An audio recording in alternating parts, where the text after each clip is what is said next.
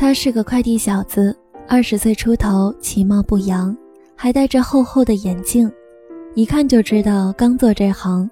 竟然穿了西装，打着领带，皮鞋也擦得很亮，说话时脸会微微的红，有些羞涩，不像他的那些同行，穿着休闲装、平底鞋，方便楼上楼下的跑，而且个个能说会道。几乎每天都有一些快递小子敲门，有些是接送快递的物品，但大多是来送名片、宣传业务。现在的快递公司很多，也确实很方便，平常公事私事都离不开他们，所以他们送来的名片我们都会留下，顺手塞进抽屉里，用的时候随便抽一张，不管张三李四，打个电话。很快就会过来一个穿着球鞋、背着大包的男孩子。那次是他第一次来，也是送名片，只说了几句话，说自己是哪家公司的，然后认真的用双手放下名片就走了。皮鞋踩在楼道的地板上，发出清脆的响声。有同事说：“这个傻小子穿皮鞋送快件也不怕累。”几天后又见到他。接了他名片的同事有信函要发，也许丁军辉的名片在最上面，就给他打了电话。电话打过去十几分钟的样子，他便过来了，还是穿了皮鞋，说话还是有些紧张。单子填完，他慎重地看了好几遍，才说了谢谢，收费找零，零钱谨慎地用双手递过去，好像完成一个很庄重的交接仪式。因为他的厚眼镜，他的西装革履，他的沉默，他的谨慎，就下意识地记住了他。隔了几天给家人寄东西，就跟同事要了他的电话。他很快过来，仔细把东西收好带走。没隔几天，又送过几次快件过来。刚做不久的缘故，他确实要认真许多，要确认签收人的身份，又等着接收后打开。看其中的物品是否有误，然后才走。所以他接送一个快件花的时间比其他人要多一些。由此推算，他赚的钱不会太多。觉得这个行业真不是他这样的笨小子能做好的。转眼到了五一，放假前一天快中午的时候，听到楼道传来清晰的脚步声，随后有人敲门，竟然是他。丁军辉，他换了件浅颜色的西装，皮鞋依旧很亮，手里提着一袋红红的橘子。进了门没说话，脸就红了。是你呀？同事说：“有我们的快件吗？”他摇头，把橘子放到茶几上，看起来很不好意思，说：“我的第一份业务是在这里拿到的，我给大家送点水果，谢谢你们照顾我的工作。”也祝大家劳动节快乐。这是印象中他说的最长的一句话，好像事先演练过，很流畅。我们都有些不好意思起来，这么长时间没有任何有工作关系的人来给我们送礼物呢，而他只是一个凭自己努力吃饭的快递小子，也只是无意让他接了几次活，实在谈不上谁照顾谁。他却执意把橘子留下来，并很快道别，转身就出了门。应该是街边小摊上的水果，橘子个头都不大，味道还有一点酸涩。可是我们谁也没有说一句挑剔的话。半天，有人说道：“这小子倒笨得挺有人情味的。”也许是因为他的橘子，他的人情味儿。再有快递的信件和物品，整个办公室的人都会打电话找他，还顺带着把他推荐给了其他部门。丁军辉朝我们这儿跑的明显勤了，有时一天跑了四趟。这样频繁的接触，大家也慢慢熟悉起来。丁军辉在很热的天气里也要穿着衬衣，大多是白色的，领口扣得很整齐，始终穿皮鞋。从来都不随意。有次同事跟他开玩笑说：“你老穿这么规矩，一点不像送快递的。”倒像卖保险的。他认真的说：“卖保险都穿那么认真，送快递的怎么就不难？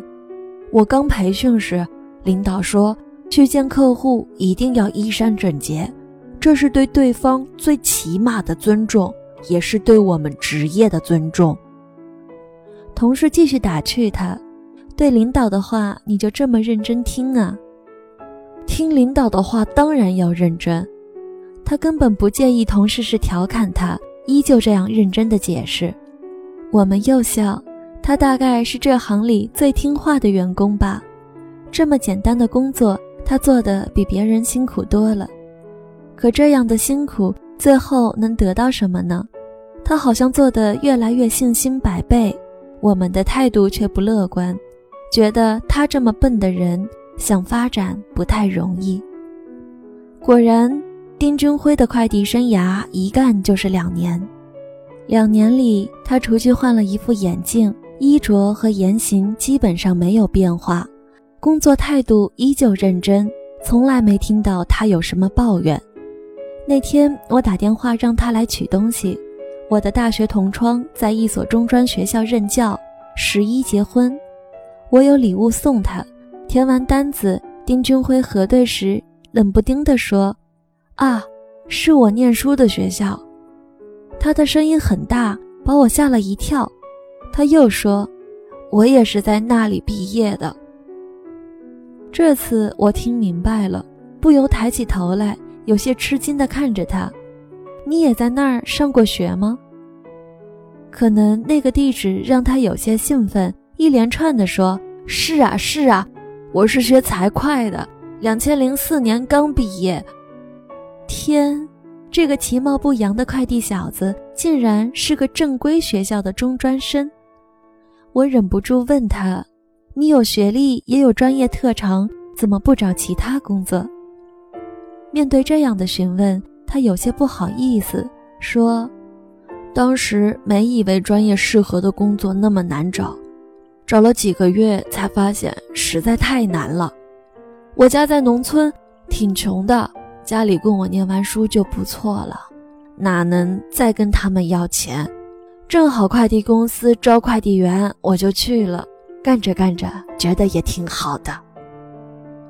那你当初学的知识不都浪费了？我还替他惋惜。不会呀，送快递也需要有好的统筹，才会提高效率。比如把客户根据不同的地域、不同的业务类型明细分类，业务多的客户一般送什么，送到哪儿，私人的如何送。通常看到客户的电话，就知道他的具体位置，大概送什么，需要带多大的箱子。他嘻嘻的笑，知识哪有白学的？我真对他有些另眼相看了，没想到笨笨的他这么有心。而他的话也真有着深刻的道理。转眼又到了五一节前，总会有往来的物品。那天给丁军辉打电话来取东西，电话是他接的，来的却是另一个更年轻的男孩，说：“我是快递公司的，丁主管要我来拿东西。”我愣了一下，转念明白过来，说：“丁军辉当主管了？”“是啊。”男孩说：“年底就去南宁当分公司的经理了，都宣布了。”男孩和丁军辉明显不一样，有些自来熟，话很多。不等我们问，就说：“上次公司会议上宣布的，提升的理由好几条呢。他是公司唯一干的最长的快递员，是唯一有学历的快递员，是唯一坚持穿西装的快递员。”是唯一建立客户档案的快递员，是唯一没有接到客户投诉的快递员。男孩絮絮叨叨说了半天，才把我要发的物件拿走。因为丁军辉的事，那天我心里感到由衷的高兴。当天下午，丁军辉的快递公司送来同城快件，是一箱进口的橙子，虽然没有卡片，没有留言。我们都知道是他送的，拆开后每人分了几个放到桌上。橙子很大，色泽鲜艳，味道甜美。隔着这些漂亮的橙子，我却仿佛看到了那些小小的橘子。它们，是那些小橘子开出的花吗？我终于相信了，认真是有力量的，那种力量足以让小小的青色橘子开出花来。没有什么能够阻挡你对自由的向往，天马行空的生涯，你的心